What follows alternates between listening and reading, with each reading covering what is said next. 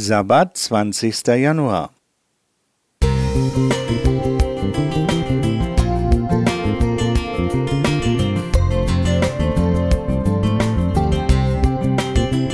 Ein kleiner Lichtblick für den Tag.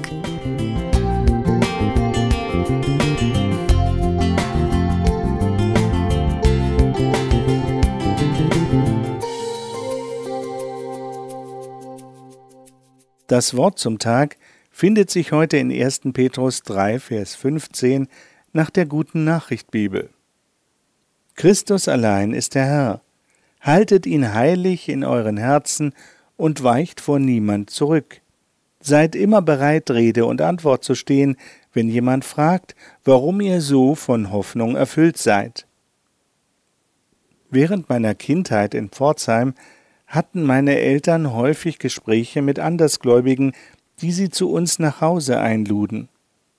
Immer wieder ging es um die Frage, was sagt die Bibel zu diesem oder jenem Thema, zum Beispiel über den Sabbat, über die Erwachsenentaufe, den Namen Gottes, den Tod und so weiter. Ich habe diese Diskussionen aufmerksam verfolgt und mich gefreut, wenn meine Eltern mehr Bibeltexte oder die überzeugenderen Bibeltexte zur Hand hatten. Heute frage ich mich, ob es wirklich immer um das Gewinnen, um das Recht haben geht. Theologische Debatten sind das eine, aber wie kann ich irgendjemandem gegenüber Zeugnis geben, der mich fragt, warum ich persönlich an Jesus glaube, warum ich Adventist bin oder was mir die Bibel bedeutet?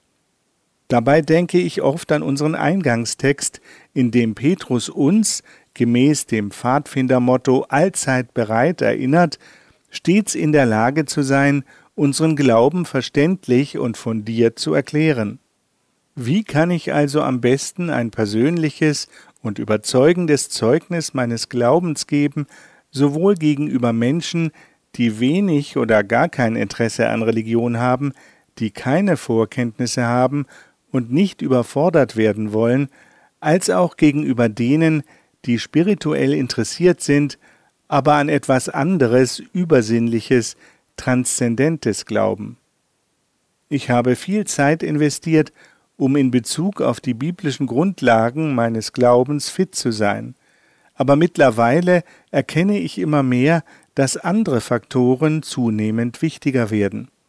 Zeugnis von Jesus zu geben, bewegt sich immer auf allen Ebenen des menschlichen Seins. Es betrifft Verstand und Gefühle, Theorie und Praxis, Bewusstes und Unbewusstes. Wie wir als Christen leben, was wir sagen und was wir tun oder nicht tun, spricht oft Bände. Der heutige Tag bietet wieder Chancen, auf einladende Art und Weise von unserem Leben mit Jesus zu erzählen. Bernhard Stroh. Musik